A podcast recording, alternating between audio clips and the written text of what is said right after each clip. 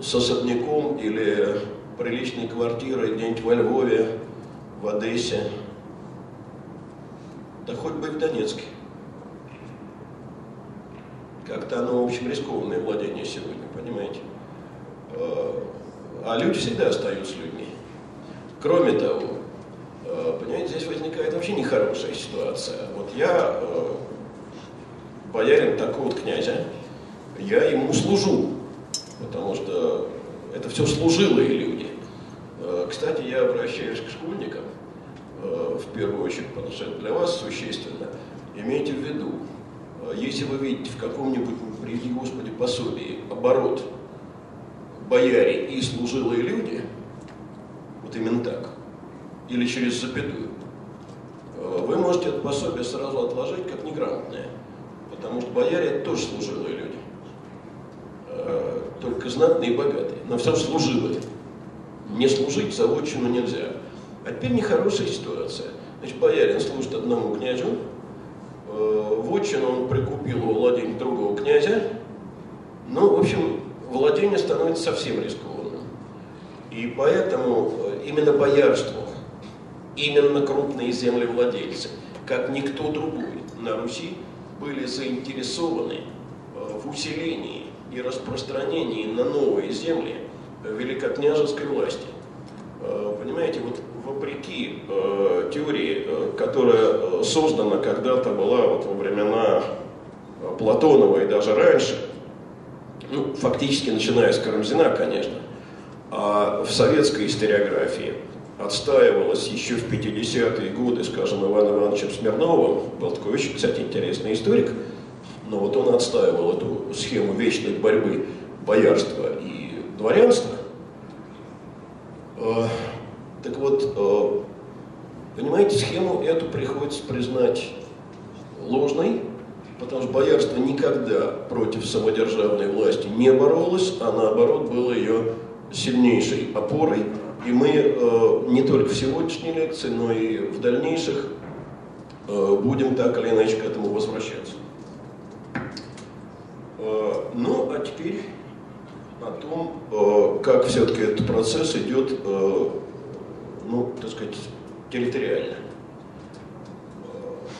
К счастью, в последние годы в учебниках, в том числе школьных, стало появляться утверждение, прежде совершенно немыслимое, а именно центрами объединения русских земель оказываются с одной стороны северо-восточная Русь и с другой стороны Литва.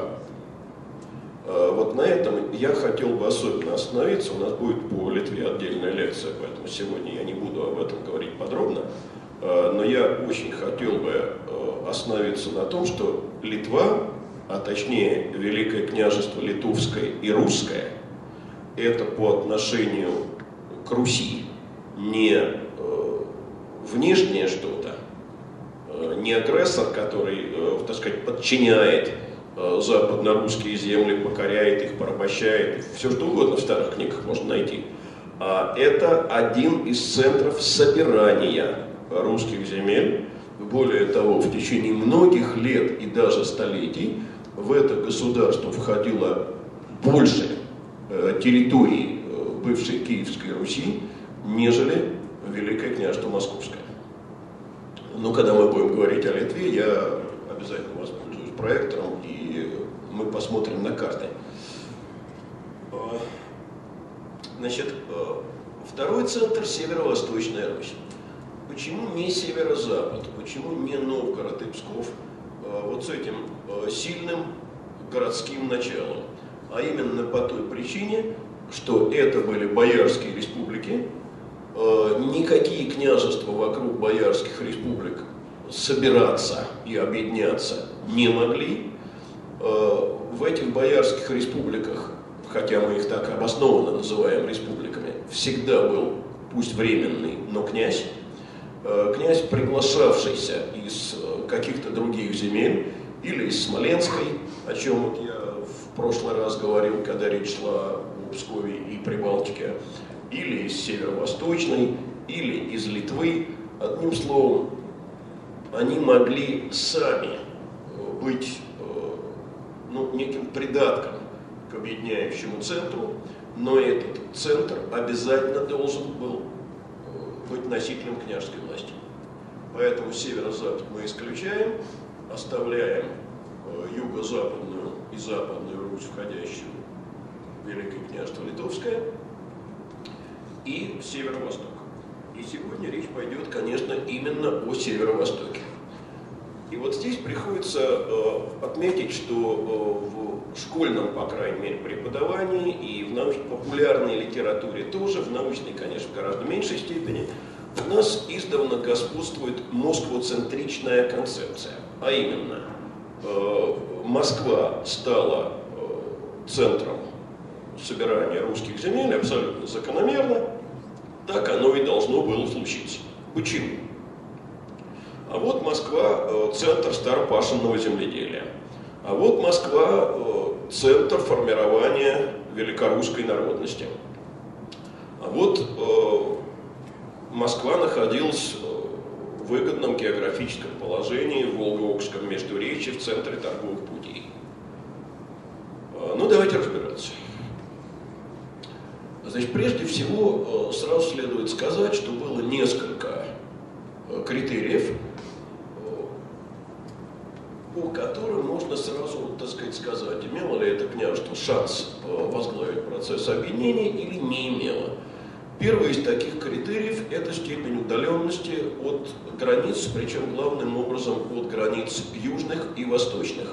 Э, то есть от тех, откуда грозил не вымышленная, как с запада, реальная со стороны Орды опасность разорительных набегов.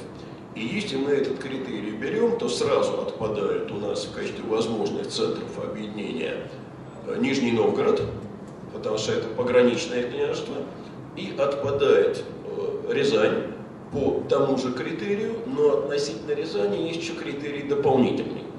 Дело в том, что вся северо-восточная Русь – это э, территория, где княжат потомки Всеволода Большое Гнездо.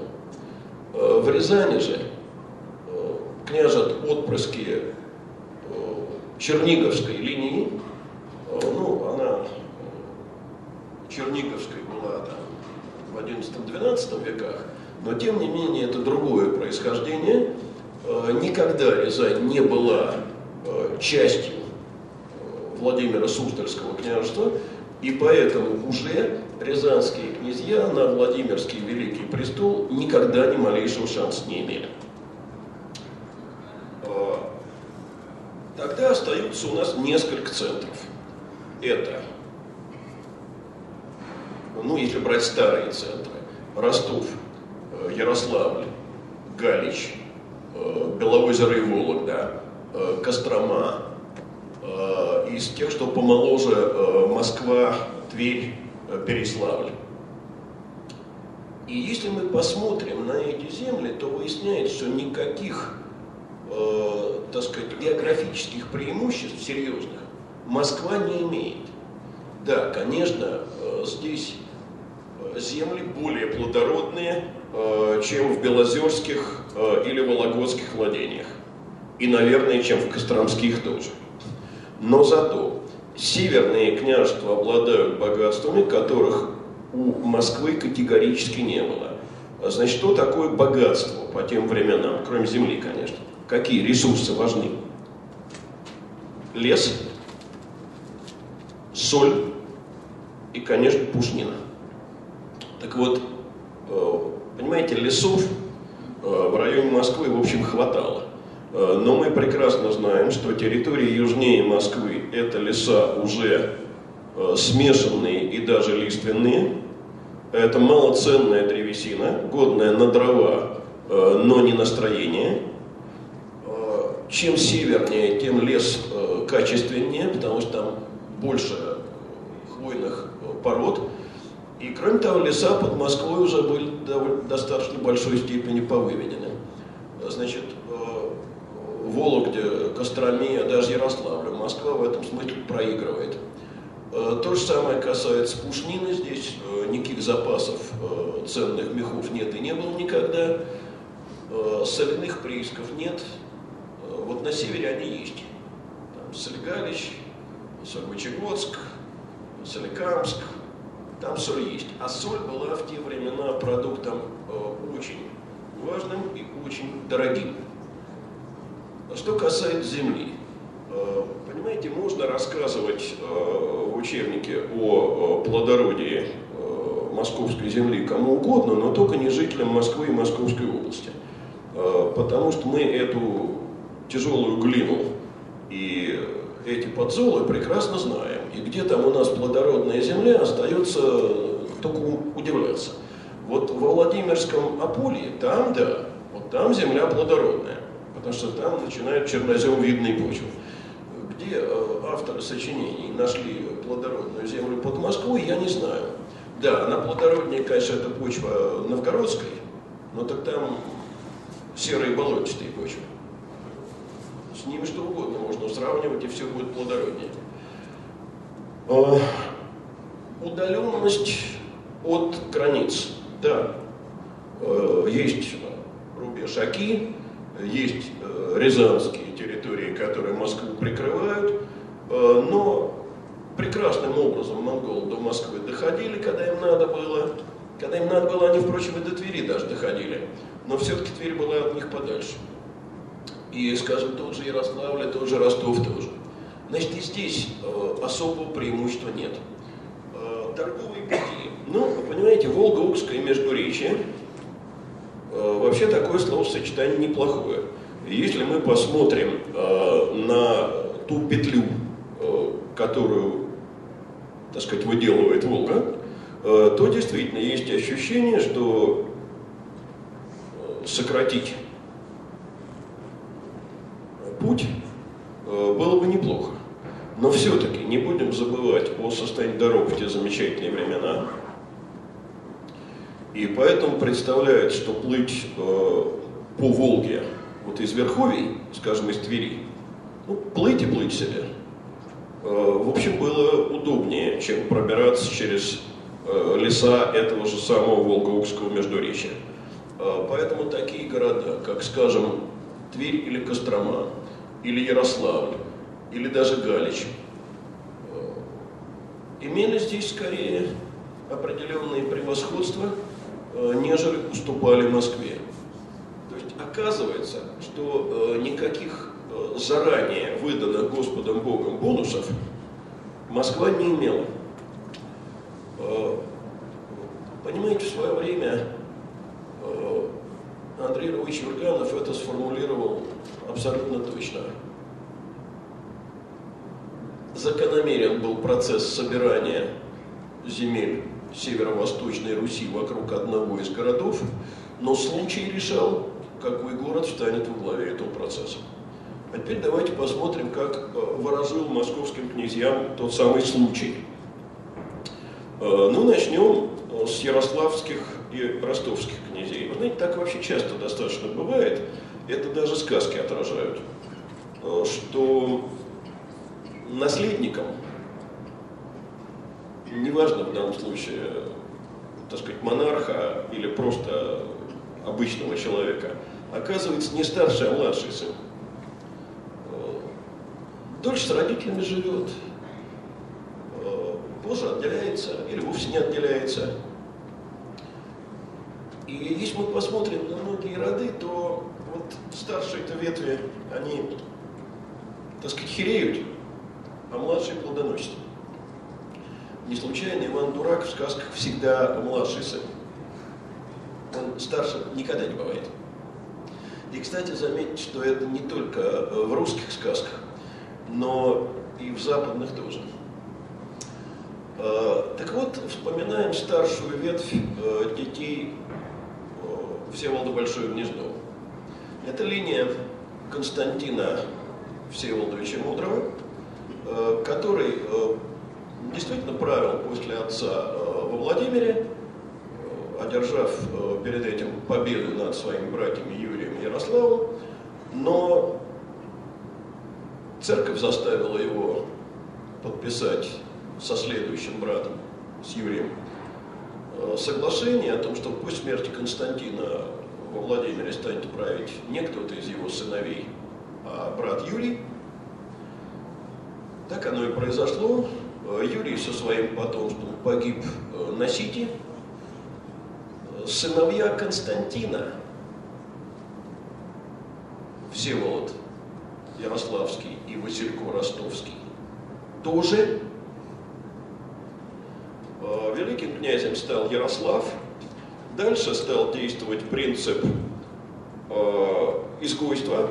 Понимаете, когда э, тот или иной князь э, так сказать, погибал или умирал, не дойдя до великого княжения, э, то его дети выпадали из очередного порядка э, престол наследия э, или по-другому его этот очередной порядок называют лествичным, и становились изгоями, то есть они получали свои наделы, но уже продвигаться к великому княжению не могли.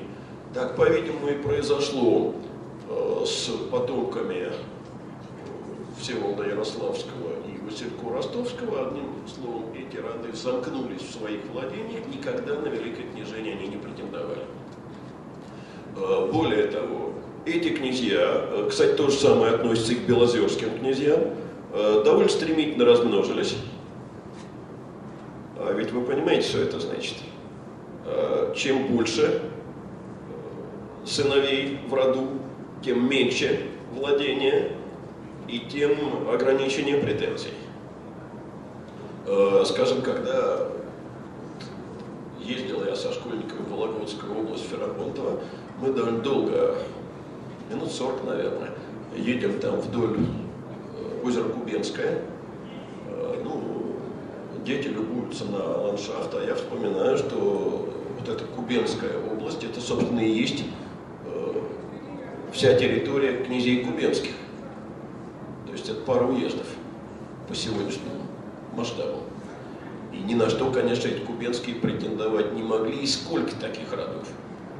От тех же князей ростовских или ярославских или белозерских произошли десятки э, княжеских родов, которые нам известны по XVI веку. Э, те же, например, ростовские, Примково-ростовские, Лобаново-ростовские, Катарево-ростовские, Голубые ростовские и сколько я еще не вспомнил. А от какого родоначальника произошли какие-нибудь князья Морткина или Викушкина, я, честно говоря, не вспомню даже потому что кроме как генеалогических таблицах они мне сроду нигде не встречались.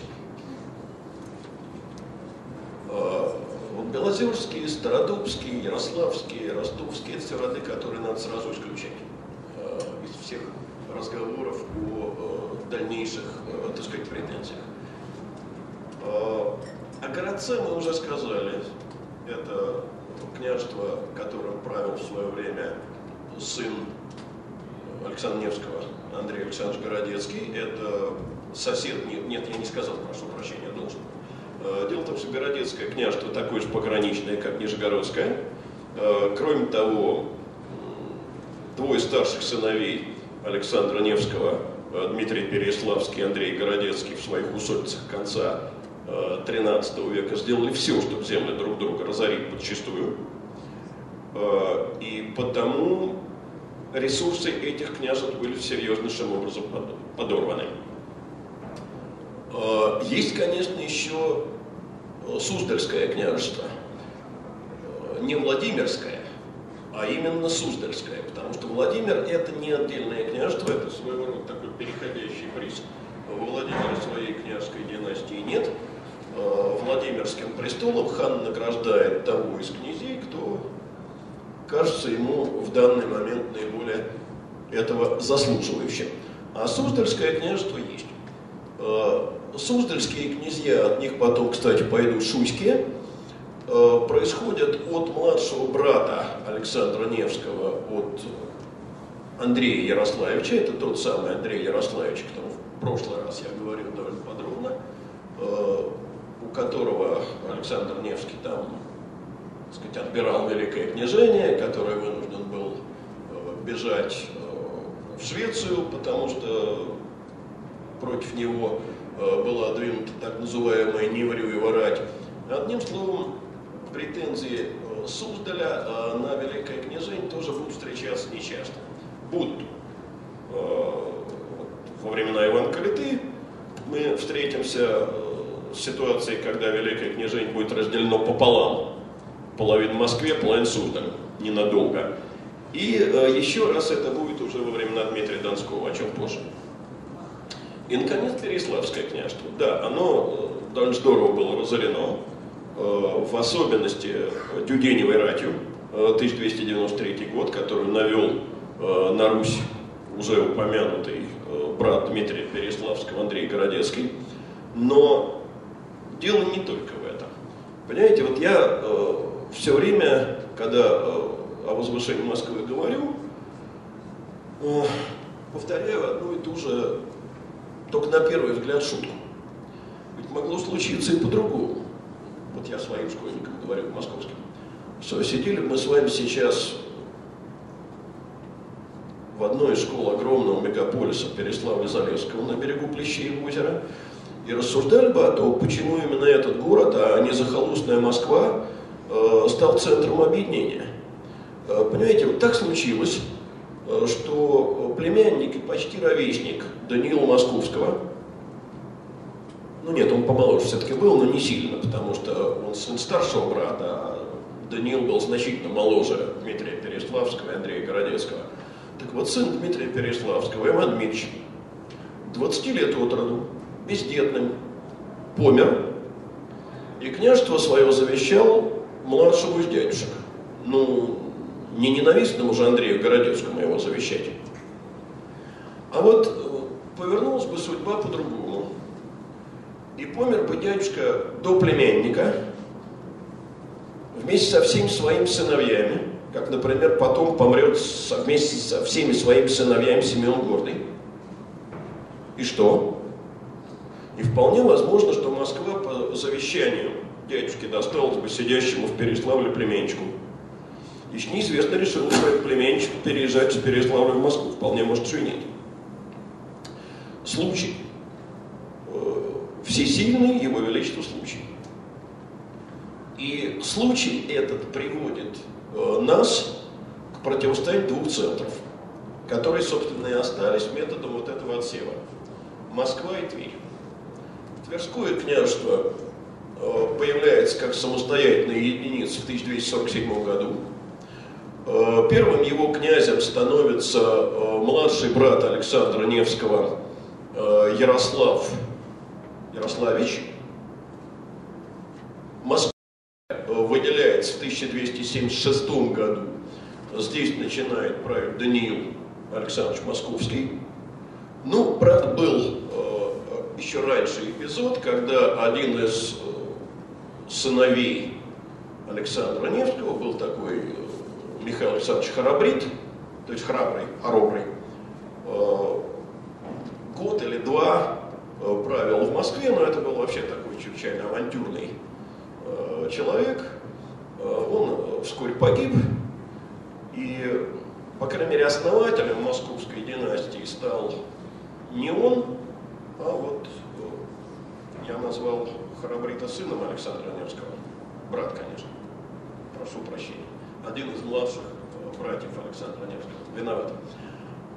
И московским князем в 1276 году становится Даниил Александрович. Маленькое княжество, э, ну, э, что сказать, оно сильно меньше современной Московской области. Потому что Можайск на западе Московской области принадлежал смоленским князьям, Коломна на юге Московской области принадлежала Рязанским князьям, но про Переславль-Залесский уже сказано. Э, и э, не случайно, понимаете, один из авторов 17 века пишет, не скрывая изумления, и почему был в Москве царством быки, и кто-то знал, что в Москве государством слыть. посмотрим, чем, собственно, в первые годы э, своего княжения занят Данил Александрович. В свару старших братьев он, боже упаси, не ввязывается. Э, и сил нет, и ресурсов нет, э, да и династическое положение никак не позволяет. Но он тем временем э, тихо, так сказать, подгребает под себя.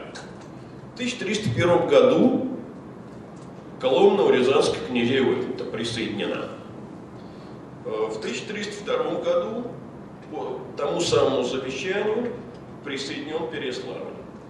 1303 год. Вот тут э, вопрос, кстати, спорный, э, потому что это как раз тот год, когда Даниил умер, и поэтому, ну, более вероятно, видимо, что Мозайск присоединил уже сын Даниила, Юрий Данилович. Но иногда встречается утверждение, что это приобретение самого Даниила. А в следующем, 1304 э, году, умирает великий князь Андрей Александрович Городецкий. И вот тут-то и начинается э, тяжба между Москвой и Тверью, но только Москву теперь уже возглавляет Юрий Данилович, а в Твери уже несколько лет сидит э, Михаил Ярославич, сын э, Ярослава Ярославича. Значит, по отношению друг к другу они все время получаются так, э, там, дядя и племенник. Э, Ярослав Ярославич Данилу дядя, Михаил Ярославич, соответственно, Юрию дядя. Э, ну а кто будет решать? А решать, понятно, будет хан. Э, надо сказать, что первое время хан поддерживал отнюдь не Москву, а Тверь. В 1304 году э, тогдашний ордынский хан Тахта дал ярлык на великое княжение Михаилу Тверскому и, о чем, кстати, довольно редко упоминается, поручил ему собирать ордынский выход э, со всех земель, подвластных великому э, князю Владимирскому. Понимаете, у нас э, много-много лет в учебниках писалось как о чем совершенно необычном. Что вот Иван Калита добился от хана права собирать выход. Ну, гигантское завоевание, значит, теперь сами будем выход собирать. Понятно, что это власть великого князя усиливает. Верно. Э, только традиция такая возникла вовсе не при Иване Калите. Э, понимаете, Орда э, через какое-то время предпочла отказаться от баскачества. Хлопотно, дорого, проблем много. Зачем? Русские князья соберут дань точно так же эффективно.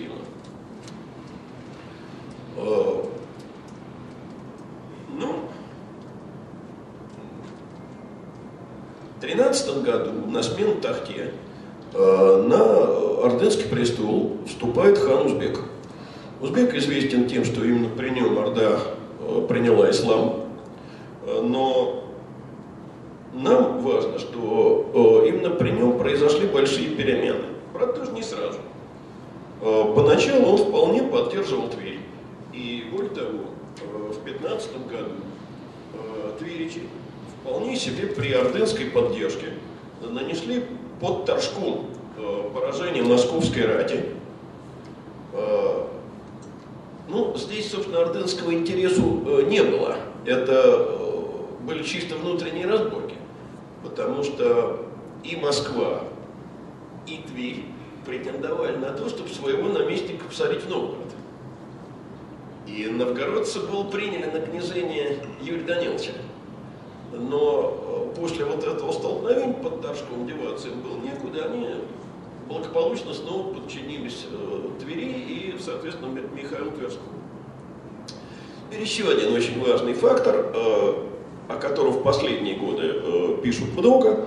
Вот в те годы, когда учились в школе старшие из присутствующих, об этом писать было вовсе не принято. Дело в том, что один из важнейших факторов, помогший Москве противостояние с Тверью, это поддержка церкви. Ну хорошо, церковь поддерживала Москву. Но, естественно, возникает вопрос, а почему? Почему Москву, а не Тверь? Понимаете, опять, э, с одной стороны, всемогущий случай, с другой стороны, э, как вам сказать, э, некоторая прямолинейность, которую проявляют тверские князья их э, готовность отстаивать свою позицию и неготовность пытаюсь понять, какая формулировка точнее, прогибаться или поступаться принципами. Да вот это и другая. А, началось такое а, Понимаете, в 1299 году тогдашний киевский митрополит Максим а, решил, что ему в разоренном Киеве как-то совсем некомфортно. Там на юге тогда непосредственно хозяйничали монголы при всей их веротерпимости ему там некомфортно, потому что Киев действительно разорен, и перебрался он э, на север во Владимир. В 1308 году он умер, и Константинопольский патриарх э, прислал во Владимир нового митрополита. Э, характерно, что и тогда, и еще многие-многие годы спустя Э, митрополит, сидя во Владимире, будет именоваться митрополитом Киевским и всея Руси, а отнюдь не митрополитом Владимирским. Такого титула вообще не будет никогда. Э, и митрополитом этот стал выходец из юго-западной Руси, галичанин Петр. Все бы ничего, но у Михаила Ярославича был свой кандидат на митрополичий престол, э, некий игумен Геронтий. И поэтому принял э, Михаил Ярославич, митрополит Петра, э, неприветливо, мягко говоря, объявил его, обвинил его в грехе симонии, то есть в поставлении епископов за деньги. Митрополит, естественно, в восторге от такого приема не был. С другой стороны, Москва тут же стала оказывать митрополиту всевозможные э, знаки внимания. Э, и постепенно он стал проводить время в основном в Москве. Э, в 1325 году он туда перебрался окончательно. Это еще не означает формального переноса метрополии в Москву резиденция митрополита еще оставалась в Владимире. Окончательно ее перенесет в Москву митрополит Феогност, э, следующий после Петра. Но жил э, Петр в основном в Москве и, естественно, поддерживал московских князей. А это по тому времени фактор чрезвычайной важности. А в 17 году изменилась и позиция Орды. А почему? Ну, мы можем только предполагать и догадываться, но, по-видимому, э, узбек стал опасаться э, слишком большого э, усиления Твери. Орда все-таки твердо следовала принципу «разделяй и властвуй». И поэтому он решает передать великокняжеский ярлык в Москву. Более того, он приглашает Юрия Даниловича в Орду, женит его на своей сестре, на Кончаке. Э, Кончак в православном крещении получает имя Агафья. И э, при поддержке так называемой Кавгадыевой рати э, Юрий Данилович отправляется добывать ярлык.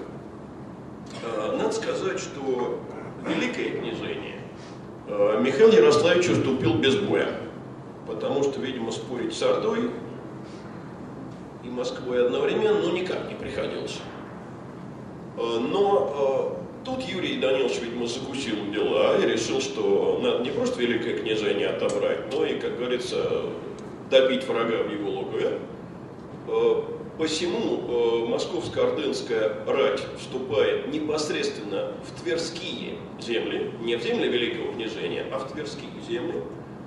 И вот тут происходит так называемая Бурденевская битва. Ну, э, насколько мне известно, э,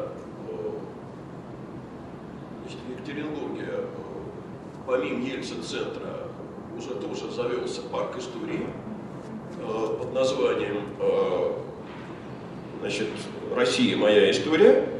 Э, ну, поскольку все эти парки, они, так сказать, стандартные, от Москвы до самых до окраин, то э, можно не сомневаться, что и у вас в этом э, парке истории Бартеневская битва представлена как э, первая победа русских э, над Ордой э, в открытом противостоянии.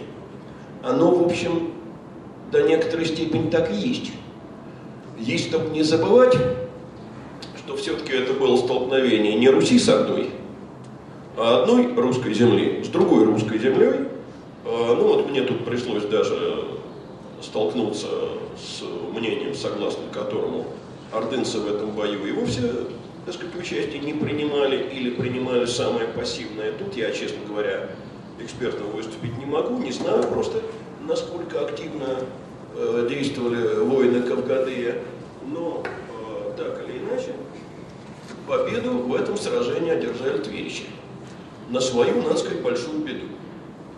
Потому что помимо прочих участников э, битвы с русской ордынской стороны, в плен попал та самая Кончака, и в плену она умерла. Ну, а дальше понять несложно.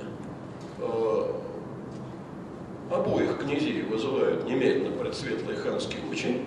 Э, Михаила обвиняют э, в умерщвлении ханской сестры. И тут же в Орде его казнят. При этом есть довольно любопытный документ. Называется он «Повесть о Михаиле Тверском». Написано современником событий, естественно, Тверичем.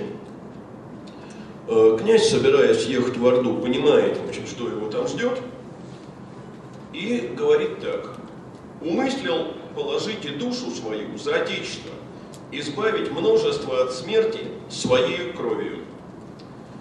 Естественно, э, утверждать, что князь действительно произносил такие слова, было бы опрометчиво. Э, потому что летописец обычно вкладывал в уста своему герою не то, что тот в действительности произносил, а то, что ему летописцу казалось правильным. А, вот опять же обращаюсь к школьникам. Взрослые, я думаю, это и так понимают. Господа, анекдот всегда интереснее факта. Потому что факт – это явление единичное. А анекдот – это обобщение. Это некоторая типизация. Я в данном случае имею в виду под анекдотом и то, что мы понимаем под ним сегодня, и то, что понимали под словом анекдот, скажем, в XVIII веке. Некую более или менее э, реальную, более или менее забавную историю. А, так вот, понимаете, о чем говорит э, вот эта фраза, якобы произнесенная Тверским князем, Э, в повести о Михаиле Тверском о том, как тогда воспринимался нравственный долг человека вообще и правителя в частности. Вот, положите душу свою за Отечество. Итак, Михаил Ярославович казнен. А ярлык отдан Юрию, но ненадолго. Э, довольно в скором времени э, Юрий обвиняет в том, что он утаивает часть дани. Утаивали часть дани все князья. Э, вопрос в том, как скоро поступал в Орду донос и как к этому Орда в тот или иной момент относился. Значит, ярлык передан снова в Тверь. На сей раз сыну э, Михаила Ярославича Тверского, князю Дмитрию Михайловичу Грозные очи. Они, надо сказать, оба жаловались друг на друга в Орду. В конце концов были туда вызваны, И вот там Тверской князь сполна оправдал свое прозвище. Потому что когда он столкнулся с человеком, которого считал виновником гибели отца, он долго размышлять не стал, едва не на глазах хана выхватил меч, и на этом земная биография Юрия Даниловича Московского закончилась. Но дело в том, что вообще обнажение оружия в присутствии хана само по себе было преступлением, которое каралось смертной казнью. Независимо от того, только ли человек выхватил оружие или этим оружием воспользовался. Дмитрий Михайлович казнен. А ярлык остается в Твери, тем не менее. Значит, в Москве теперь младший из Даниловичей Иван, Иван Данилович, которого мы прекрасно знаем под именем Иван Калита, э, в Твери младший из Михайловичей Александр Михайлович. Несколько слов о прозвище Калита. Вообще слово Калита означает э, сумку для денег. Такой кошелек большой. Или кошель, правильнее сказать. Э, ой, ой, боже, что вы в руках держите? Дайте я взгляну на обложку анфаса. Угу, спасибо. А, ну, э, были даже мастера, которые э, шитьем этих кошелей занимались, так они и назывались, калитники.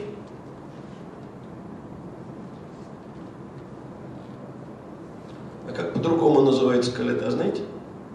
Машна. Соответственно, тот, кто шил машины, назывался мошенник. Да. Не только тот, кто, так сказать, обманывает и разводит на деньги, но в первую очередь тот, кто машины шьет. Мастер-мошенник. Я в свое время это с успехом использовал в качестве олимпиадного вопроса, никто не ответил, конечно. С тех пор я так не делаю. А, так вот, почему Калита? Откуда такое прозвище? Есть две замечательные версии. А, надо сказать, полностью противоположные. А вы выбирайте, какую хотите. Значит, одна версия говорит о том, что князь был столь богобоязнен и щедр, что всегда, в том числе в церковь, ходил, имея на поясе вот эту самую калиту, и из нее щедро подавал милостыню. Вторая версия несколько более приземленная, но в каком случае человека могут назвать кошель или денежная сумма. Ну, как богатый жаден. Ну, а дальше я говорю, кому что понравится.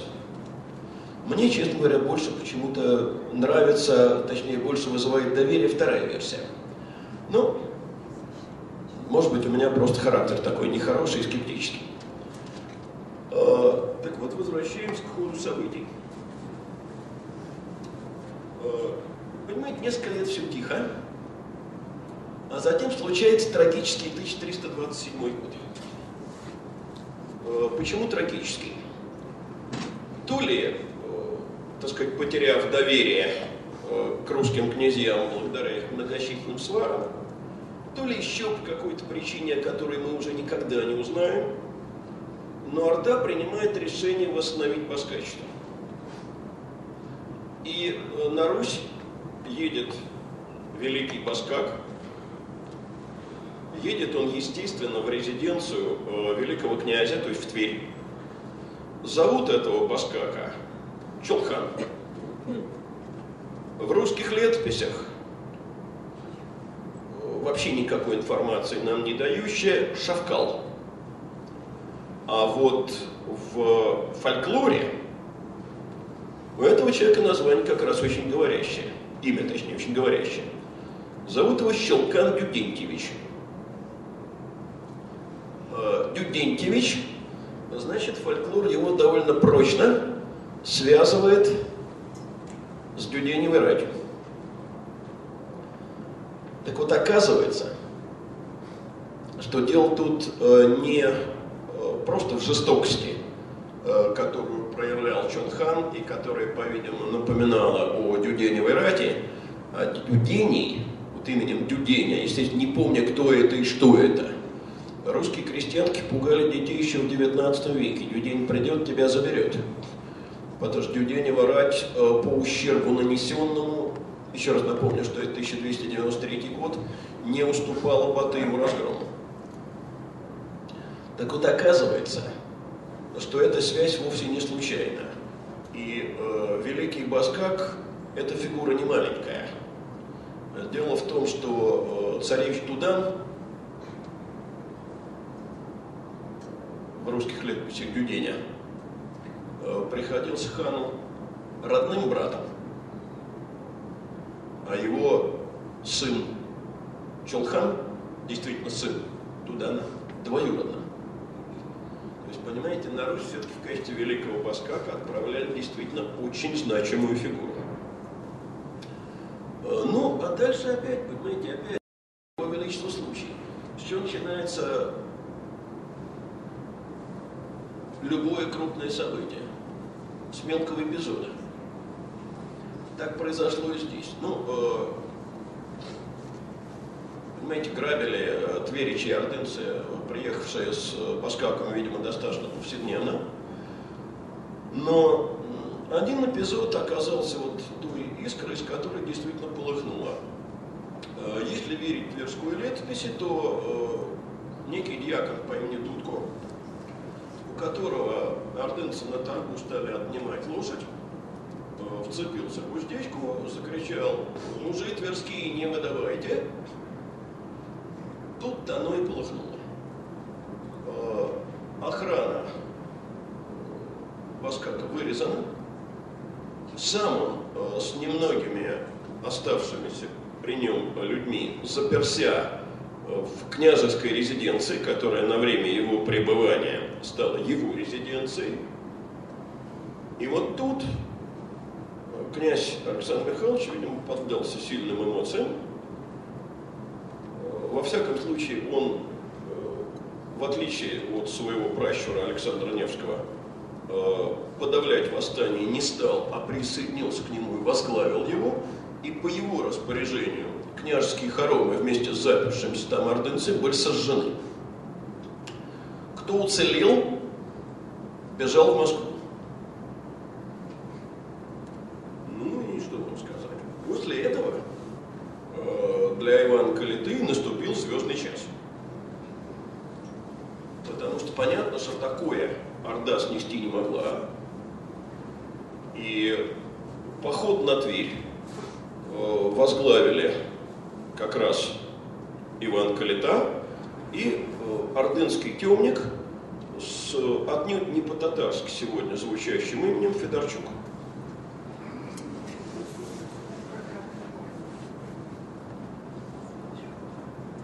Тем не менее, ордынский темник. Ну, так его, по крайней мере, русские источники называют. Тверь была подвергнута ужасающему разгрому. Она надолго потеряла э, шанс соперничать с Москвой. Хан, князь Александр Михайлович э, бежал в Псков. Иван Калита за ревностную службу получил ярлык на Великий Новгород и наполовину великого княжения Владимирского. Вот это именно тот эпизод, когда э, вторая половина была отдана Суздальскому князю Александру Васильевичу, э, но тот прожил до 1331 года, то есть 4 года после описываемых событий, и с этого момента Калита э, Великое княжение объединит своих руках. Э, в Пскове он своего ненавистного соперника в покое не оставил, он двинулся к Пскову э, с довольно большим войском, э, добиваясь, чтобы Тверской князь из Пскова вышел и ехал бы в Орду по ханскому вызову. Но ну, ехать в тот момент Тверскому князю в Орду значило точно положить голову на плаху. И псковичи князю говорят, не ходи в Орду. Если что будет на тебя, то умрем с тобою во едином месте тогда по просьбе Калиты, уже упомянутый сегодня митрополит Феогност, э, накладывает э, на Псков отлучение. Что такое отлучение? Это значит, церковные службы совершать нельзя, венчать нельзя, и что самое страшное, отпевать нельзя. Крестить, кажется, можно. а вот отпевать нельзя. Ну, поскольку помереть и родить нельзя погодить, то умершие под отлучением Тверича должны, соответственно, прямым ходом отправиться, сами понимаете, куда. Почему, кстати, разрешалось крещение? Вы знаете, с крещением особый разговор. Вот даже у старобрядцев, беспоповцев, это 17 век, у которых таинство по отсутствию духовенства совершаться не могут, крещение совершалось э, по единственной причине. Дело в том, что младенец, умерший не крещенным, становится по религиозным представлениям демоном. И вот этого ни в коем случае допускать нельзя.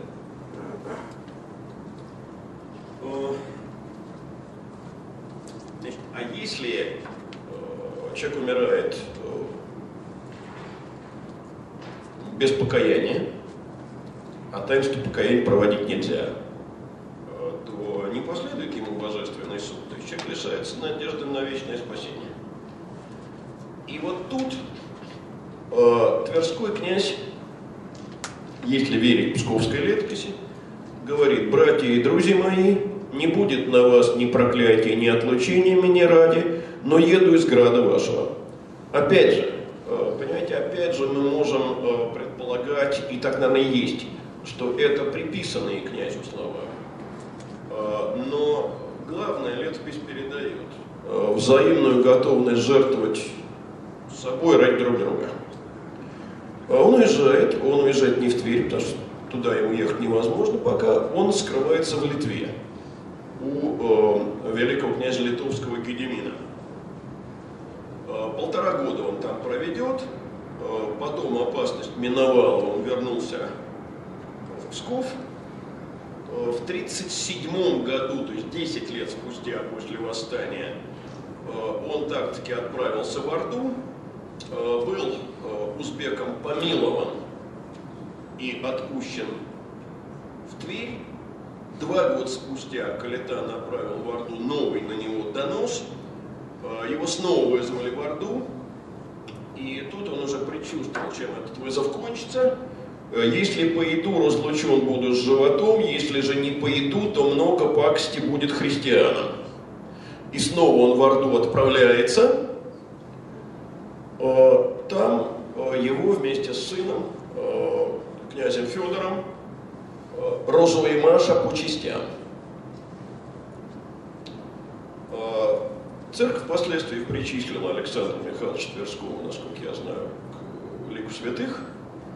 Э, правда, по-моему, э, в рамках Тверского почитания.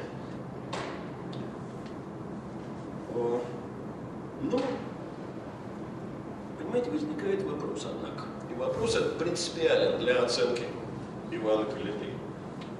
Так сказать, жестокость, понятно.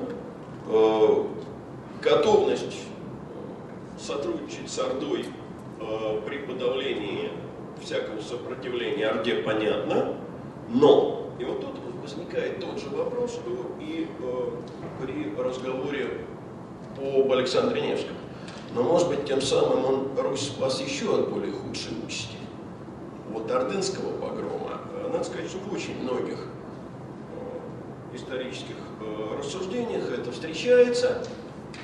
Наверное, э, определенная основательность здесь есть.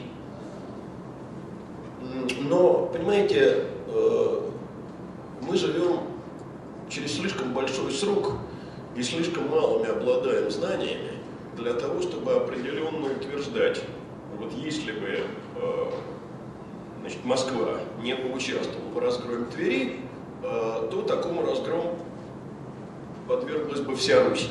Орда была уже, в общем, далеко не та при Узбеке, что при Батыя. Э, и совершенно равных с этим тезисом можно э, утверждать или предполагать, что если бы русские князья в этот момент объединились, а, так сказать, Москва не выступила на, на стороне Орды, то и Игу значительно раньше пришел бы конец.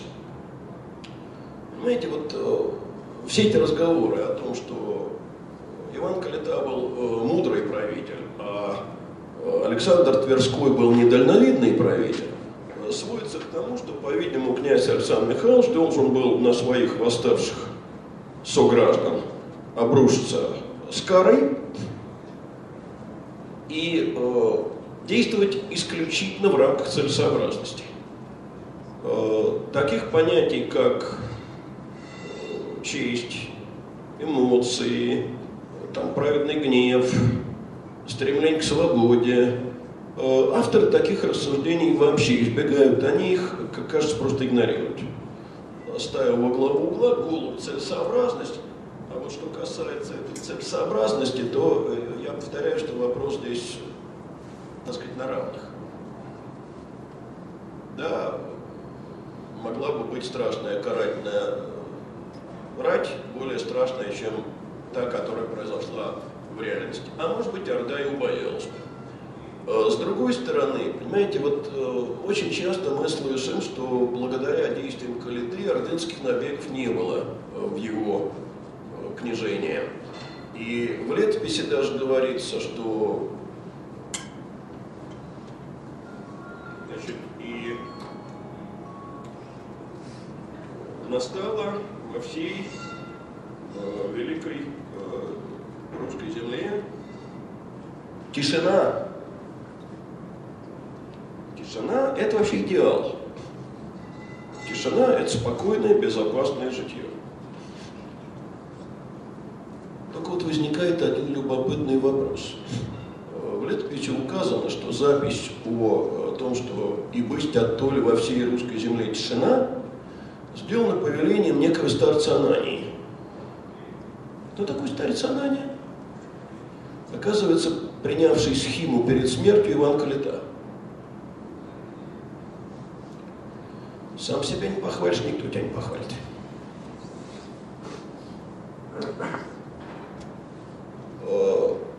А вот баскачество действительно прекратилось.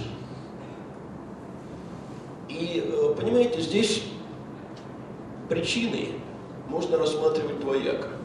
С одной стороны, можно сказать, э, Орда не нуждалась теперь в баскачестве, потому что у нее появился э, действительно надежный, верный и преданный ставленник, который обеспечивал сбор дани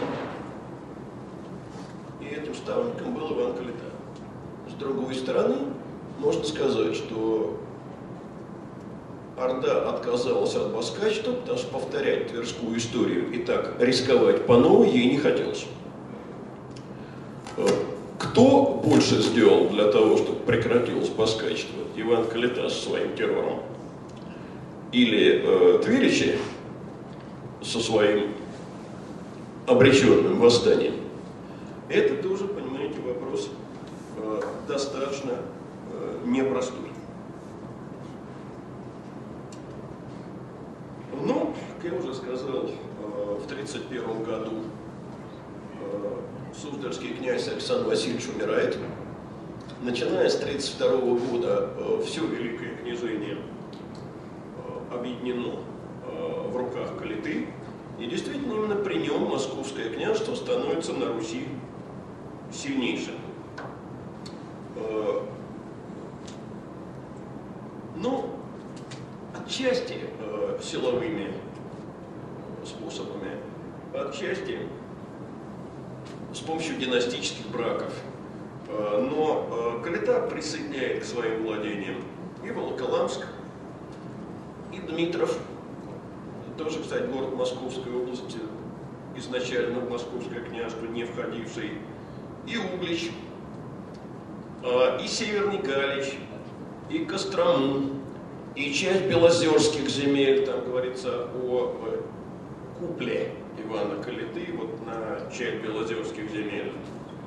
А, вотчины э, местных землевладельцев частью были конфискованы, переданы московским служебным людям, а частью эти землевладельцы перешли на московскую службу. А, вот тот процесс, о котором я говорил сегодня в начале, о э, скупке земель самим князем и о поощрении бояр покупать э, земли в чужих владениях, это к Калите относится как, пожалуй, ни к кому другому. Он к этому прибегал э, очень активно.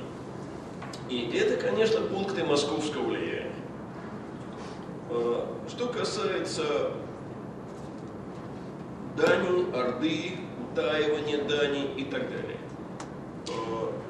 Конечно, Калита отправлял Дань в Орду исправно и в таких количествах, что Орда жаловаться оснований не имела. При этом себя он, по-видимому, тоже не обижал. Каким образом это будет доказано? Ну, давайте посмотрим, что при Иване Калите в Москве построено. За 326-333 э, годы построены в Москве каменные Успенский собор, Архангельский собор, э, церковь Иоанна Лественника. Эти все до нас не дошли, они все были разобраны во времена Ивана III. И современные кремлевские соборы церкви Иоанна Лествичника – это постройки конца 15 века. Э, тогда же был построен э, собор Спаса на Бару. Вот этот, ну, до нас с вами не дошел, а до наших бабушек дошел. Э, его снесли в 1933 году. В 1939 году, в 1339, мы уже в 14 век вернулись, вокруг Москвы были построены новые дубовые стены. Ну, по вполне понятным причинам до нас, э, так сказать, современные изображения э, Кремля и Ивана Калиты не дошли, потому что с фотографией тогда было плоховато. И представление об этой крепости нам дает э, творчество замечательного художника, а именно Аполлинария Васнецова. Э, понимаете, конечно, Аполлинарий Васнецов, ну, как художник – Э, своему старшему брату Виктору, вероятно, очень сильно уступает. Э, но э, как исторический иллюстратор, как художник-историк Москвы, он просто не имеет себе равных. И вот у него есть три картины последовательных, значит, Кремль Ивана Калиты, дубовые стены, Э, Кремль Дмитрия Донского, белокаменный, и московский Кремль при Иване III, кирпичный. Э, поскольку он много работал в архивах, э, то, ну, по крайней мере, высокой степени достоверности эти изображения обладают. Но дело в том, что, понимаете, все то, что я перечислил, это по тем временам колоссальный объем строительства, требовавший огромных средств. Вот это, на мой взгляд, и служит лучшим доказательством того, что себя и московскую казну э, Калита не обижал. Э, соответственно, как относиться к происхождению этого прозвища, ну, возвращаться к этому не будем. Значит, э, конечно, поддержка церкви этому обширному строительству способствовала. Я уже упоминал, что с 1328 года Э, Москва стала окончательно э, резиденцией митрополита. Митрополит Феогност э, перебрался сюда уже вполне официально. Значит, да, действительно, на московские владения орденских набегов не было, зато сам Иван Калита неоднократно участвовал в орденских карательных набегах на другие земли. Вот э, в прошлый раз я упоминал, что не было ни одного случая, э, когда бы Орда оказала э, сколько-нибудь существенную военную помощь Руси против Запада, понимая под Западом там, орден, Рижское архиепископство, Швецию и так далее. Но помощь, я уж не знаю, кто кому, Орда Москве или Москва Орде э, против Литвы, да, оказывалось. Э, например, 1340 э, год, это последний год жизни Ивана Калиты, московская рать участвует в карательном походе на Смоленск, поскольку смоленские князья в это время отказались платить Орде дань и заключили союз с Литвой. Кстати, тоже к вопросу о том, каким образом те или иные э, русские земли э, переходили под литовскую власть. Вот Смоленск таким образом Э, ну, во всех учебниках содержится стандартная фраза о том, что политику Ивана Калиты продолжили его сыновья. И действительно, после смерти Ивана э, на престоле в течение 13 лет э, находится его старший сын Семен Гордый. Э, ну, что ему удалось? Ему удалось, например, не только отбить попытки новгородцев вернуть, скажем, захваченную Иваном Калитой Устюжную Железопольскую, э, но и организовать против э, Новгорода карательный поход, захватить принадлежавший Новгороду торжок, заставить новгородцев платить так называемый черный бор. Э, черный бор это чрезвычайный, весьма повышенный налог. В Новгород прибыл от великого князя наместник, ну, есть известие, не, могу сказать какой степени достоверности, о том, что, э, так сказать, разговаривая с новгородскими послами, э, Семен их заставил стоять э, перед ним босыми на коленях. Э, вообще я хочу обратить внимание на прозвище «гордый». Понимаете, когда мы говорим о каком-то человеке, что он гордый, это скорее коннотация положительная. Если мы хотим использовать коннотацию э, отрицательную, мы скажем не гордый человек, а гордец. А вот э, в XIV веке слово «гордый» однозначно означало осуждение. Потому что христианин не может быть гордым. Ему положено быть смиренным. И гордость – это одно из худших качеств, э, которые так сказать, летописцы э, вообще упоминают, говоря о том или ином человеке. Тем не менее, Симеон гордый. Э, надо сказать, что именно при Симеоне происходят очередные столкновения с Литвой. Дело в том, что на литовском престоле в это время достаточно сильная личность. Это великий князь Ольгерт, или в русских летописях Ольга Гедеминович. Значит, ну, была попытка Ольгерда э, вернуть э, Можайск под Смоленскую, а соответственно и литовскую власть.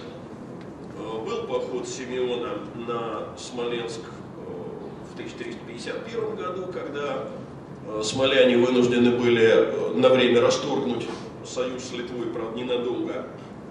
Э, Семен э, даже добился определенного влияния э, в Твери, потому что сам он женился, это был, третий его брак, женился на дочери вот того самого Александра Михайловича, о котором мы говорили, а позже свою дочь выдал за удельного тверского князя был такой Василий Михайлович Кашинский. А этот самый Василий Кашинский вскоре взошел на Тверской великокняжеский престол. Ну, понимаете, это уже э, начинается такой рассказ о дробных э, событиях в Твери, который едва ли сейчас нам будет интересен.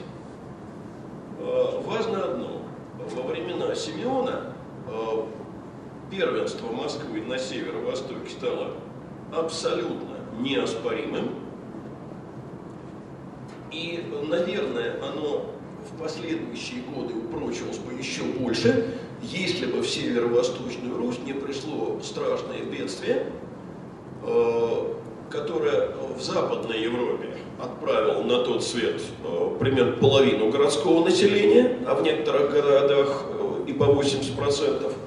И вот теперь оно докатилось до Руси. Я имею в виду черную смерть, то есть чуму, Именно от нее вместе со своими сыновьями умер Симеон, от нее же умер третий из э, сыновей Ивана Калиты, князь Андрей Серпуховской, и от всего семейства остались три человека. Взрослый и два младенца. Взрослый – это средний сын Ивана Калиты, Иван Иванович Красный, другое прозвище Милостивый. Два младенца – это его сын Дмитрий Иванович, будущий знаменитый победитель на Куликовом поле, и сын Андрея Серпуховского Владимир Андреевич. А, почему я говорю, что если бы не это, то, вероятно, власть Москвы еще усилилась бы сильнее? Да потому что э, репутация Ивана Ивановича Красного – это репутация слабого правителя. Э, ну, например, э, он вынужден был кое-какие небольшие территории на юге своих владений даже рязанским князьям уступить. Но он правил недолго, с 53 года по 59 всего. Э, в 59 году он умер, и на московском великокняжеском престоле впервые в истории оказался ребенок. Девятилетний. Э, ситуацией незамедлительно воспользовался нижегородский князь Дмитрий Константинович, Э, ну, понимаете, держать на великокняжеском престоле ребенка Орде было неудобно. Потому что, нет, неудобно не в смысле стыдно, а неудобно, потому что это могло вполне сказаться на уплате выхода. В результате ярлык передан в Нижний Новгород, и пробудет он в Нижнем Новгороде три года, и это будет последняя отлучка ярлыка из Москвы. Э, кстати, старший из суздальских князей Андрей Константинович брату младшему говорил, что хвататься за ярлык не стоит, потому что ну, все равно придется его отдавать. А денег на, на подарки в Орде потратишь немерено. Так оно и произошло. Через э, три года московские бояре во главе с митрополитом Алексеем добились возвращения ярлыка в Москву. Дело в том, что ресурсов у Москвы было в это время несравнимо больше, чем у Нижнего Новгорода. А, и поскольку в Орде уже начиналось, в общем, как вам сказать, заменя, она в полную силу войдет в скором времени, то возможность, так сказать, покупать, но если не самого хана, то то или иное ханское решение становилось все более и более ощутимой. Несколько слов здесь нужно сказать о митрополите Алексее. А, дело в том, что это первый митрополит московский уроженец. Это сын московского боярина Федора Бяхонта. А, при этом надо иметь в виду, что а, в Орде к этому человеку относились с немалым пиететом. В 1957 году он сумел излечить от болезни глаз тогдашнюю Ханштойдулу, э, мать Джанибека. И поэтому ему, о нем слава, слава как о чудотворце, э, в Орде, в общем, шли навстречу. Ну, значит, что сказать. Момент, э, когда ярлык отправлялся в Нижний Новгород, Э, митрополита Алексей не был на месте. Э, так получилось, что он э, оказался в плену в Литве. Дело в том, что церковные дела, они тоже очень запутаны. Помните, я сегодня говорил о том, что митрополит, сидя во Владимире или даже в Москве, продолжал именоваться митрополитом Киевским и всея Руси. Так вот, дело в том, что в 1315 году э, по требованию тогдашнего литовского великого князя Гедемина в Литве была создана отдельная э, православная митрополия. Э, ну, уж очень Гедемину не нравилась ситуация, когда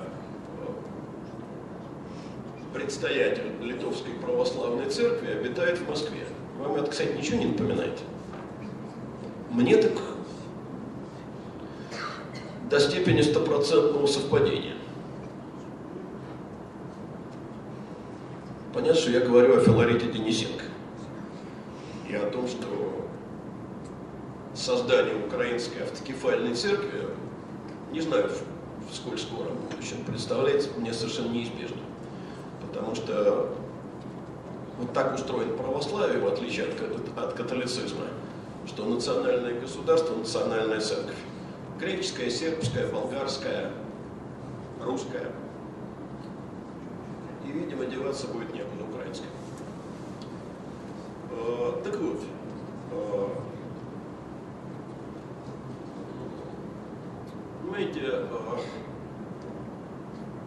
э, дело в том, что он тогда отправился в Киев.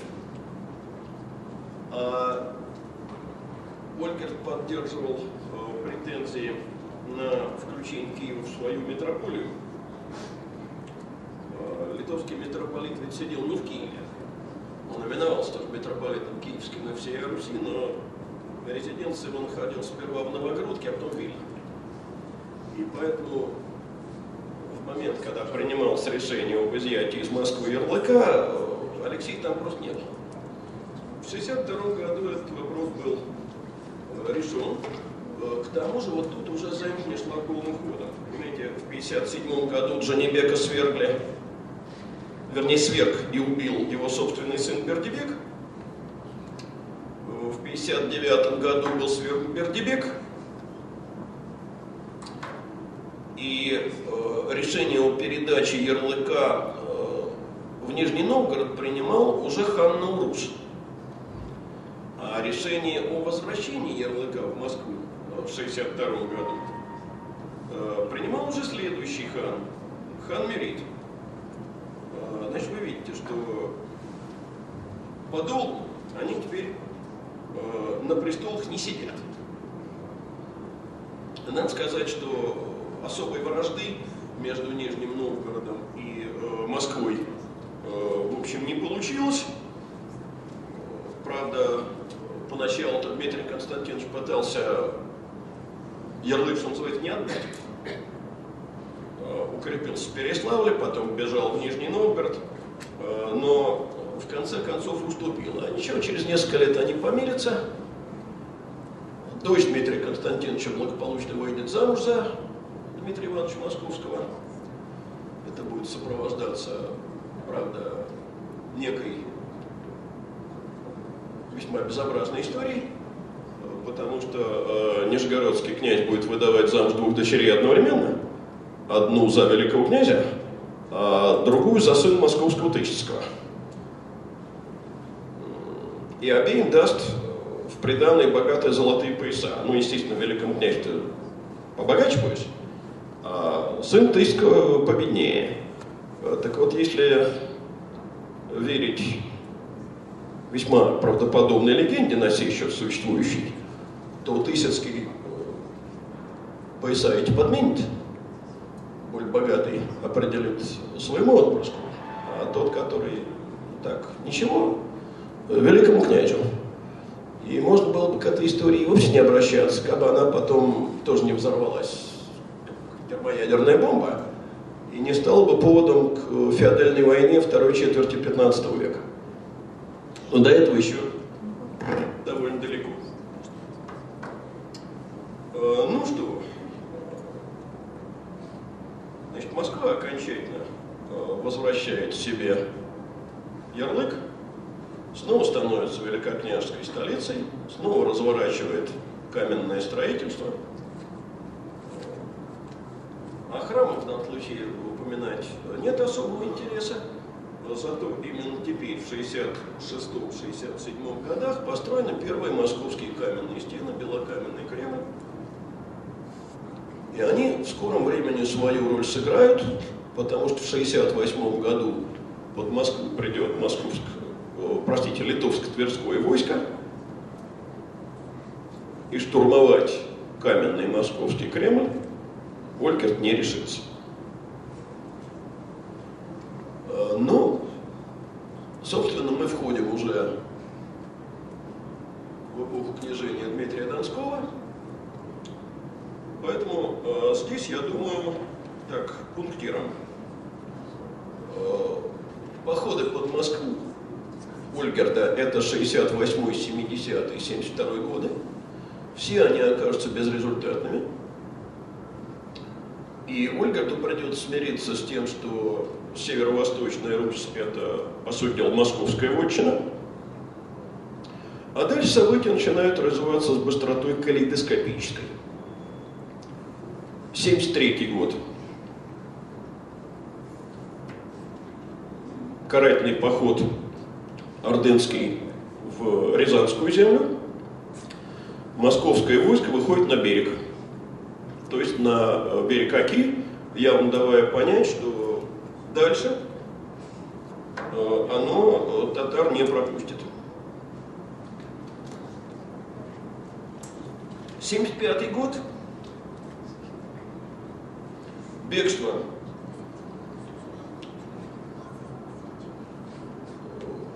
Василия, Вильяминова, сына московского Тысяцкого. Дело в том, что должность это ликвидирована в Москве. В Тверь. Тут же он из Твери едет в Орду, получает для Твери ярлык. Ярлык получен, очень похож на какую-то провокацию, потому что, может быть, ордынские какие-то игры. Сложно сказать. Результат.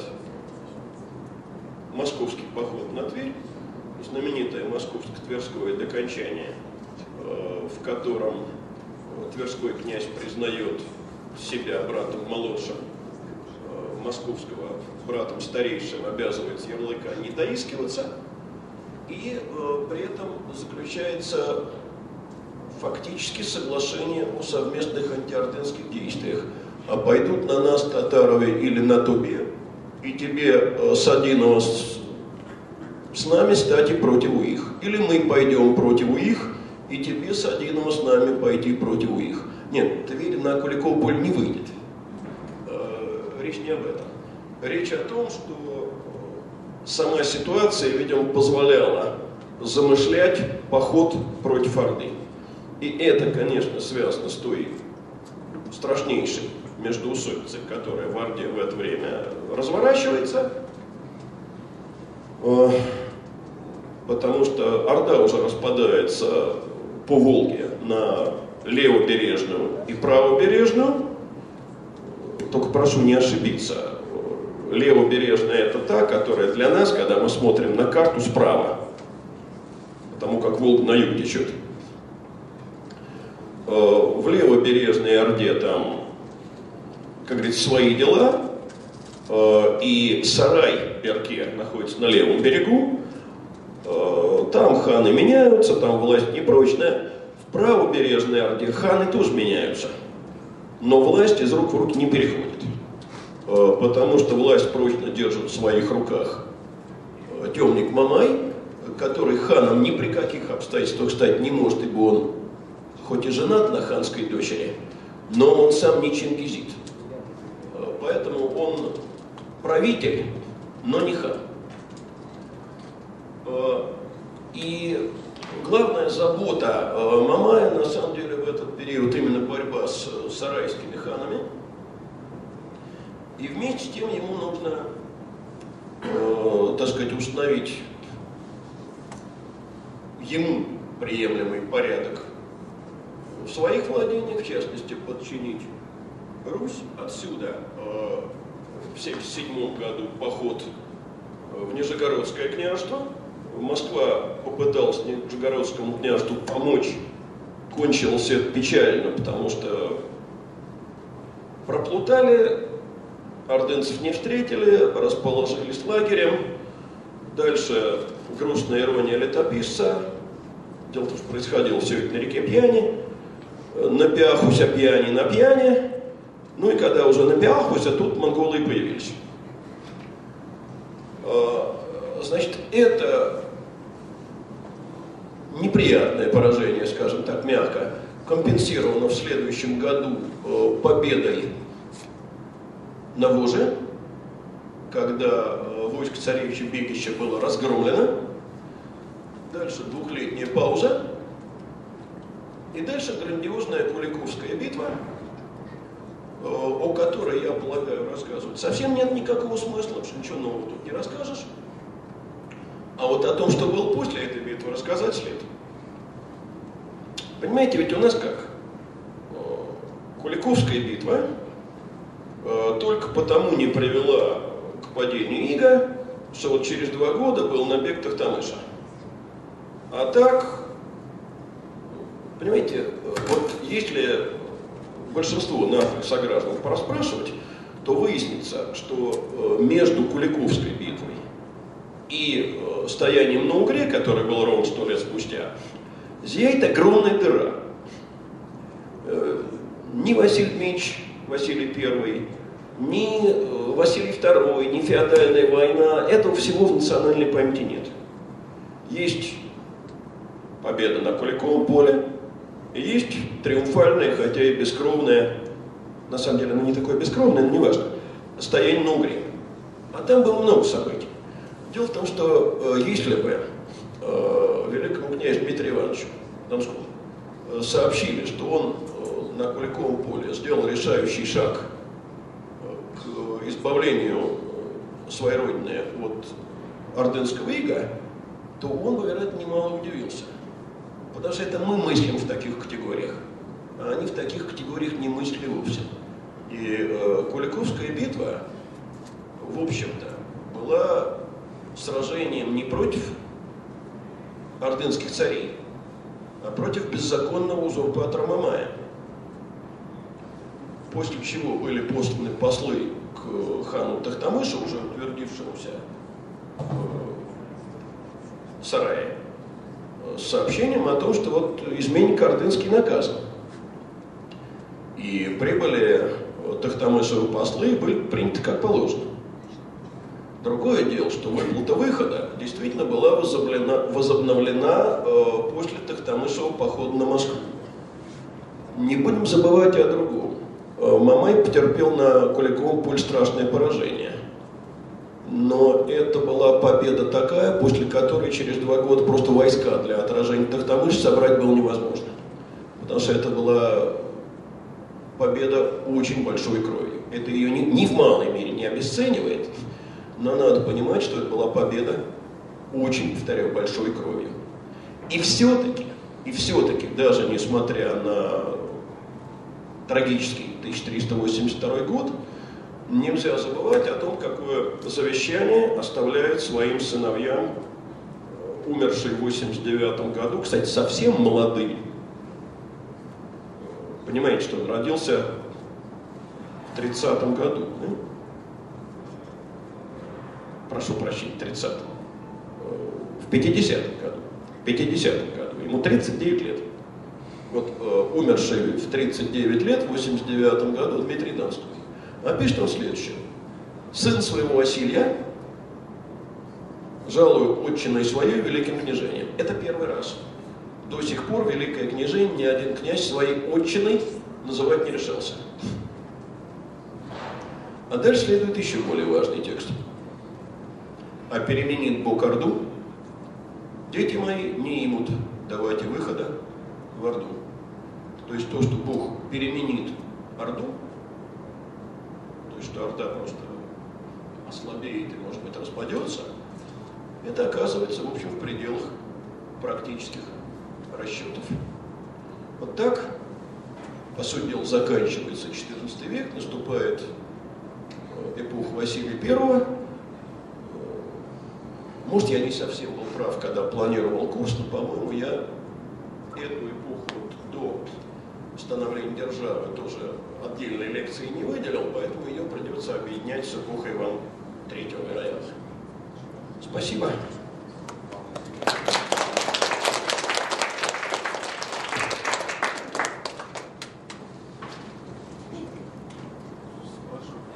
Есть вопросы, друзья, поднимайте руку, я даю микрофон.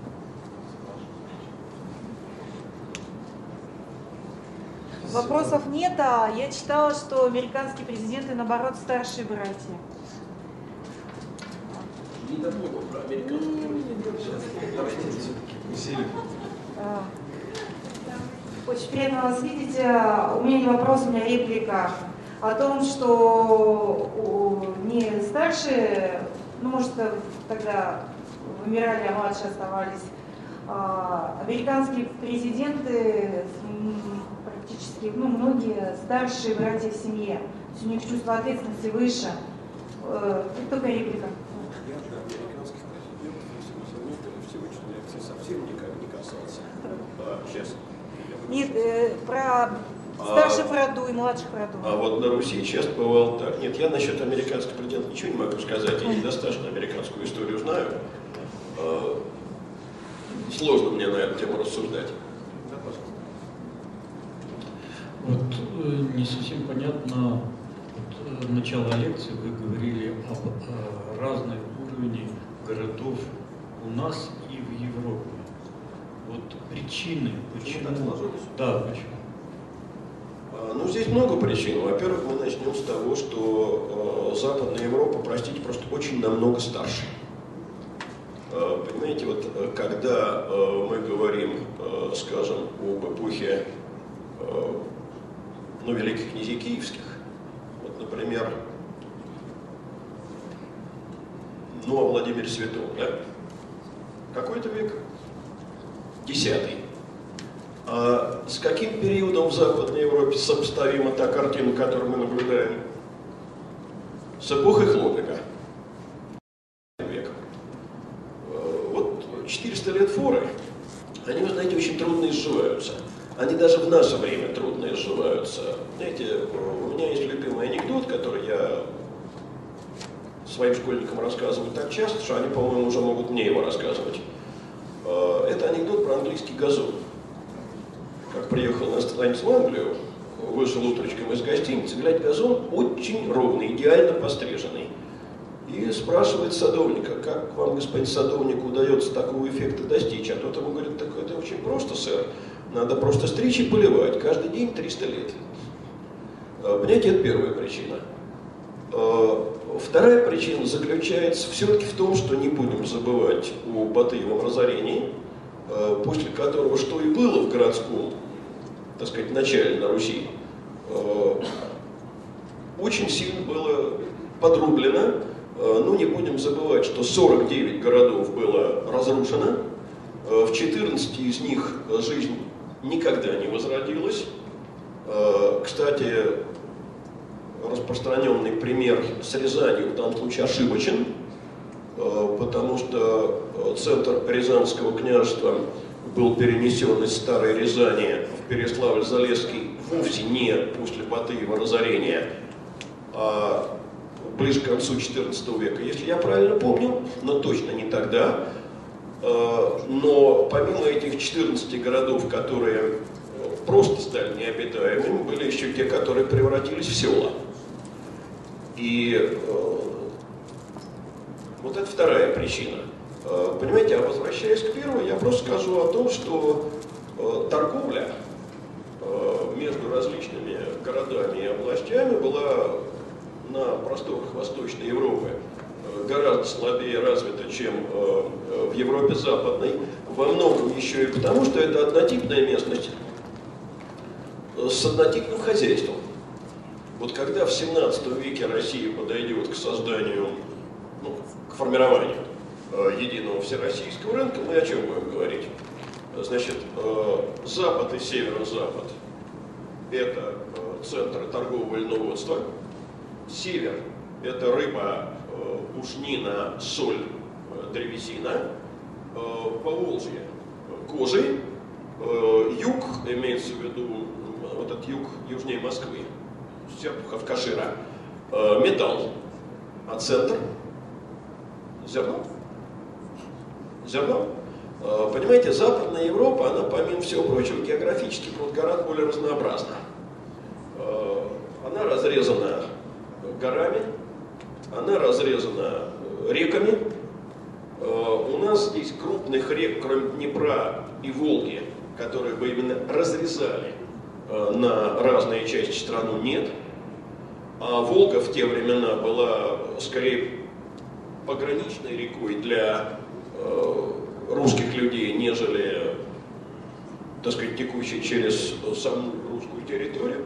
Вот, наверное, этот комплекс причин. А ремесла? Так ремесла были, но при одинаковом хозяйстве и ремесла, в общем, э, имеют один и тот же характер. За исключением ну, того, что условия для произрастания льна э, на Западе они получше. Вот и все.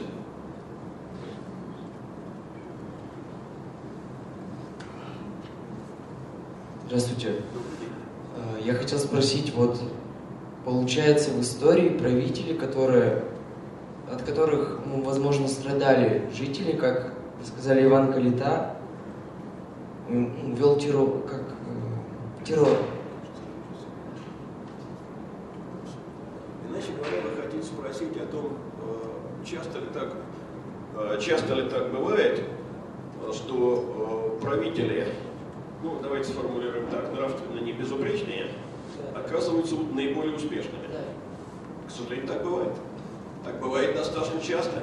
И более того, э, э, именно такие правители э, частенько остаются в памяти людской.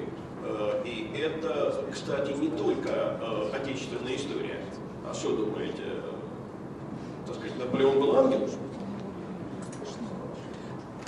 А у нас, кого вспомнят из русских царей, Николая II принимать в расчет не будем по особым обстоятельствам его правления и смерти, да? Кто у нас самые известные цари? Иван Грозный Петр Великий. Два тирана. А посмотрите итальянскую историю, кого мы там помним. Ну вот. Так что да, э, понимаете, человечество э, частенько судит об историческом деятеле, во-первых, по его успешности, а успешность нередко основана на беззастенчивости, а кроме того, по, простите, масштабу злодеяний. Одного человека убил убийца, 20 тысяч – великий государственный деятель. Так, к сожалению, тоже бывает. Ничего с этим не поделаешь. И, понимаете, э, судить о том или ином государственном деятеле, э, ну, вот, понимаете, мне так выпало сейчас в пятом классе преподавать снова, после некоторого перерыва. Э, Понимаете, если мы начнем судить о сирийских царей, которые рассказывают о своих подвигах, там столько-то тысяч э, заживо сжег, со стольких-то тысяч кож содрал, э, стольких-то на кол посадил, стольких-то в живую пирамиду сложил, э, исходя из нравственных представлений 21 века, это будет антиисторично. Но есть вполне определенный критерий. Мы его к Ассирии применить не можем. У нас источников нет. А скажем, к средневековой, Руси можем. Какой этот критерий? Мнение современников. Вот есть современники, э, поступки правителя с нравственной точки зрения осуждали, а скажем, по поводу Ивана Грозного такого много, тогда, значит, это и тогда было безнравственно. Понимаете, я не случайно так сегодня акцентировал ваше внимание на э, Тверской и Псковской летописи, э, где все-таки становится понятно, что и в XIV веке э, люди понимали, что нравственный долг – это жизнь свою за други своя. Вот так. Леонид Александрович, спасибо большое. У меня два маленьких вопроса. Не могли бы вы уточнить, вот я действительно услышала от вас, что э, чины московские да, в 13 веке, в 14 вы назвали гости и сказали, что это костяная сотня. А у меня действительно где-то там в голове есть версия, что все-таки гости это те, кто возглавляли таможню московскую, Не, не, а супочки, не, гости гостинщики. Гости это взяли? Откуда? Источник. Ну, понимаете, я сейчас это не смогу воспроизвести, потому что это чудовищная весна. А я могу Но- сослаться на Нет, Владимирского Буданова, нет, совершенно- у которого... Совершенно точно. разводит. Гости – это московское купечество, Э, гости – это не э, должность, гости – это социальный слой. Э, Об этом в законодательных документах читаем, об этом читаем в Сейчас. Ну, ну, неважно. Одним словом, я, я могу сослаться на очень уважаемого человека, Владимир Скибуданов, обзор истории русского права. Это- Вот на всякий случай существует Я такая версия. конечно. Нет, нет, нет, это я просто ну, Но- вопрос. но И второй вопрос. Гостями называют крупнокурсов. Э, Эти, Всегда, а термины, вот эти термины могли использоваться двузначно, но то, что гости и что э, купцов гостиной сотни называли гостями, это со- совершенно точно. Ага, и тогда второй вопрос. Вот э, лестничный способ передачи власти. Вот я тоже знаю этот способ как способ передачи власти старшему брату. А это так и есть. Старшему брату. А А старший брат это всегда, это всегда передача от брата к брату, Мгм. а не от Ну, отца к сыну. Мгм. И этот лествичный способ э, дополняется э, существованием так называемых изгоев. Впервые это появляется еще э, в Киевской Руси при Ярославичах. Если кто-то из братьев не доходит до киевского стола, то его дети уже свое место в этой очереди теряют.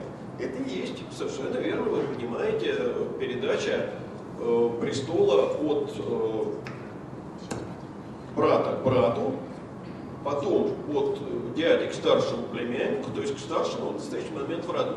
Просто так получилось, что после гибели э, сыновей Константина Мудрого э, на э, на Сити, э, значит, э, оставшиеся в живых э, ярославские и ростовские князья принадлежали уже к младшим поколениям. Соответственно, они даже теоретическую возможность участвовать в этом, в этом продвижении к Великому Владимирскому столу потеряли и довольно быстро замкнулись в своих владениях. Спасибо. Нет, что один из лучших лекторов. Я вот Таких хочу больше его. Не совсем. Вот понятно, что, э, вот вы сказали, одинаковые ремесла были. Но вот мне хотелось бы понять степень развитости ремесел. Или вот в то время ремесла затрагивали в основном предметы роскоши и как бы в хозяйственном отношении не играли большой значения. А, Нет, э, сказать, что ремесла это только производство предметов роскоши, конечно, нельзя. Понятно, что как только появляется городское население, э, появляется достаточно э, много ремесленных специальностей. Понимаете, вот в деревне, э, пожалуй, единственный человек, который занят только ремеслом и не занят обработкой земли, это кузнец. Ну, некогда ему, и кроме того, он один умеет работать с металлом. В городе появляется масса ремесленных специальностей, потому что люди не могут здесь обеспечивать себе пропитание и заниматься, как говорится, всем понемногу. Э, Есть гончары, есть шорники, есть э, ткачи и предельщики.